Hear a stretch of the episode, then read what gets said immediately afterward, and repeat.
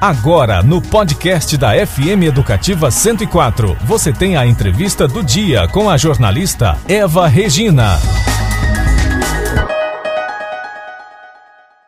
Campo Grande possui mais de 80 pontos de táxi e uma média de 300 taxistas.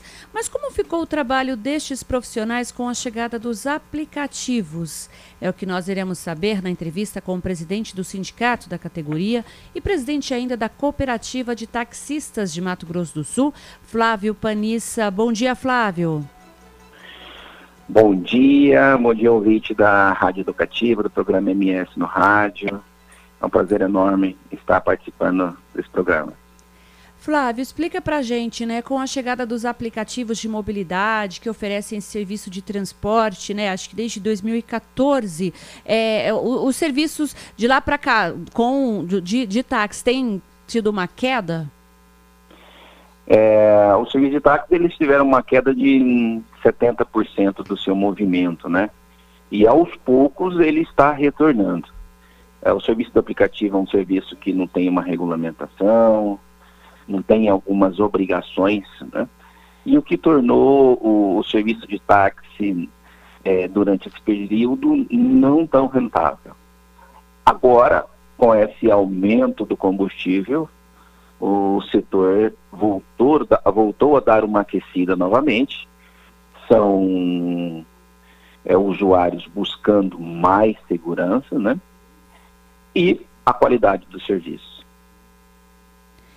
Flávio, é, eu tenho a impressão que esse ano, que e provavelmente aí nos últimos meses, é, muitas pessoas têm deixado os aplicativos e procurado os táxis, até porque por cancelamento, até por não conseguir, às vezes, um motorista ali no horário. É, isso tem acontecido? Como isso está refletindo né, para vocês? Olha, é, na verdade nós estamos está refletindo de forma favorável para os táxis, né?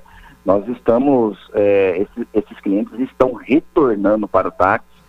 É um serviço que tem a sua administração local, tem onde reclamar, né? E essa opção é, de, de, chamar o táxi, nós enviamos uma, o táxi mais próximo, a confiabilidade, a organização do usuário é, quem precisa, quem precisa da pontualidade, o táxi hoje é, é a melhor ferramenta para se utilizar. E Flávio, e com a chegada dos aplicativos, né, um serviço de táxi aqui de Campo Grande, no Mato Grosso do Sul, tendo que se reinventar com essa nova realidade aí, né, né Flávio? É, não, não tenha dúvida. Nós, é, aliás, aqueles que não quiseram se reinventar, deixaram de ser taxistas e aqueles que apostam, né, estão investindo em carros novos, serviço de qualidade. Hoje nós estamos vendendo o nosso serviço, mas nós estamos entregando esse serviço com qualidade. É, é, o, que, é, o, que, é o que nós colocamos na cabeça dos taxistas. Vocês vendem por um preço, mas entreguem esse serviço por esse preço, para o cliente sair satisfeito da sua, sua viagem, sua corrida. Como que está a frota de táxis aqui de Campo Grande? Uma frota renovada? Os carros são novos? Explica para a gente. Olha só, a, a, frota está renovada. Hoje nós temos carros que nunca pensávamos em ter no passado. Hoje nós temos Corolla híbrido, temos esse Corolla Cross. O taxista está investindo, né? A frota é nova. Por óbvio que com a ressaída desses taxistas que não optaram por não ser mais taxistas, é, houve uma diminuição de carros no município de Campo Grande. E o que, que nós estamos buscando? Nós estamos buscando com a prefeitura o retorno dessas vagas. Então nós tínhamos lá 550 táxis em Campo Grande e creio que nós não tenhamos mais que 300 rodando. Flávio, explica pra gente como é que ficou a questão também dos pontos de táxi, né? Olha só, os táxis eles trabalham, né, são pontos fixos na cidade, né? É, quando a gente fala de um ponto de táxi, é, geralmente um ponto de táxi tem sete vagas e hoje creio que nós devemos ter no máximo quatro. Mas é um ponto de táxi, existem quatro taxistas que cada um tem a sua permissão, né? Tem a sua vaguinha ali. É, a gente tem buscado investimento para que o taxista trabalhe com conforto é, nesses pontos de táxi, né? É, é, uma, é, uma, é uma permissão pública, né? É, recentemente nós tivemos uma decisão do STF onde essas permissões são intransferíveis, né? Então é o que tornou mais difícil o nosso serviço hoje. Porque hoje se uma pessoa não quer mais trabalhar com táxi, ela não pode passar para o seu filho, não pode passar para quem, quem queira trabalhar. Ela tem que devolve para o município.